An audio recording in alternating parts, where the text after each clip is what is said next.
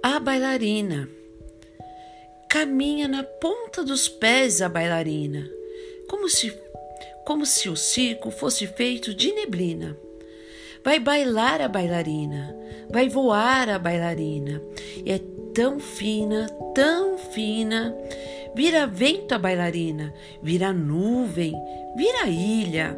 E no último salto, ilumina o palco, transformando o silêncio em maravilha.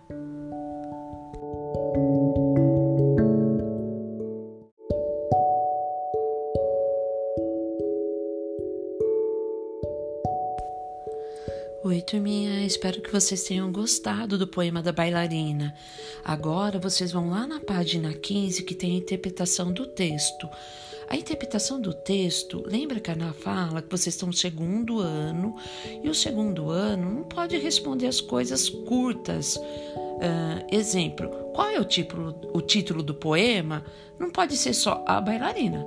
Tem que colocar o título do poema é a bailarina né? Sempre através da pergunta responder, né? Quem é o autor, a autora? A autora do poema e responde, tá bom? Respondam isso, responda toda essa interpretação do texto na página 15, que aí na página 16 e 17 vocês vão encontrar um, uma atividade nova que a gente chama de grau dos substantivos aumentativo e diminutivo. Que isso quer dizer? Eu vou explicar para vocês. É assim, ó, quando a gente quer expressar uma ideia de uma palavra pequena, a gente fala tudo no diminutivo. E quando a gente quer expressar a ideia de uma palavra, né, grande, a gente fala no aumentativo. Exemplo, quero falar carro no pequeno. Carro no pequeno. Aí a gente vai falar assim, carrinho. Então, carrinho ficou no diminutivo. Quero falar carro no, no aumentativo. Aí a gente vai falar carrão. Carrão. Ficou no aumentativo, né? Ele ficou grande, ele ficou no aumentativo, né?